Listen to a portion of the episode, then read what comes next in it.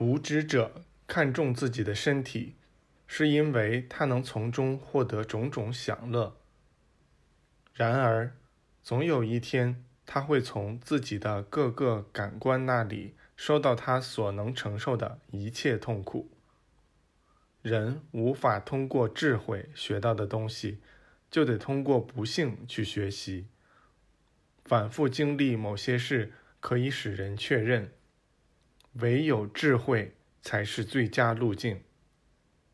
耶稣、欧西里斯和佛陀曾说过：“我们的所有才智都应该用于获取智慧。”在智慧层面上运作的思想。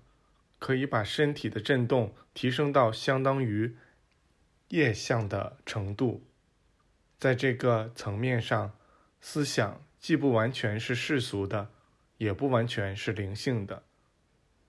它像钟摆一样在物质与精神之间来回摆动，但总有一天，它得选定自己的主人。如果人为物质性服务，那等待他的将是一个混沌。杂乱的世界。相反的，人也可以选择为精神服务。无论谁选择服务于精神，他都能登上人内在那座上帝神殿的顶点。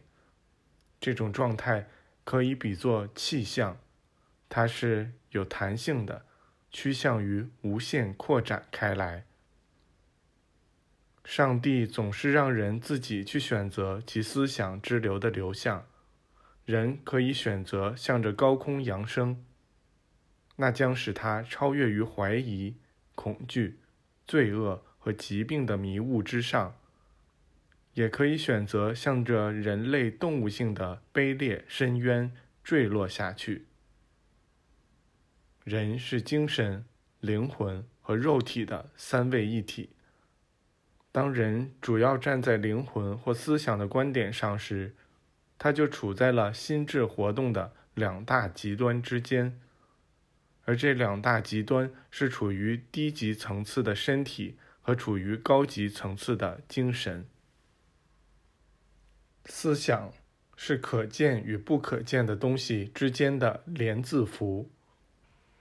当思想在肉体层面上运作时，它就成了种种动物性激情的冤首。这就是伊甸园中引诱、鼓动人去染指毒果的那条蛇。耶稣曾说过：“正如摩西在沙漠中提升了蛇那样，人子也应该得到提升。”他指的并不是他的身体要被抬上十字架，而是说灵魂或思想。应提升于感官幻象之上。灵魂待在精神与肉体之间，与两者都没有分隔开来。这灵魂可以想得比野兽还卑劣，也可以有意识的与纯净精神相连通，而那纯净精神中充满了上帝的平和、澄净与力量。当人子上升到这一王国时，他就超然于物质世界的种种幻象之上了。他在纯粹的智慧层面上思考和行动，他能区分开哪些是他和所有动物都有的本能，哪些则是使他与上帝连通的神圣直觉。人家让我看到过。如果一个人在纯净精神的层面上进行思考，他的灵魂就会自觉进入到一个区域中，在那里他会看到事物的理想状态，而不是事物本身。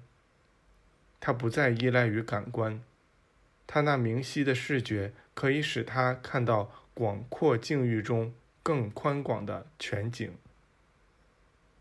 正是在那里，实相。通过神圣智慧被揭示出来，并带来启示和健康方面的信息。当人脱离了世俗物质世界的深渊时，精神世界那充满宁静之美的精细画面就会包围住他。他很快便会感到一种实实在在的灵性饥渴。不断提升自己灵魂的需要，会将其提往更高、更高的王国。那时，他不再只是暂时看到一些宁静的画面，而是居住于宁静之乡中，被永恒的美所环绕。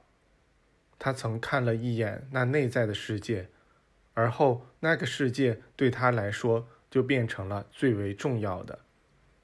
外在变成了内在，这时人就在一个因的世界中行动了，而此前。他是在一个果的世界中行动。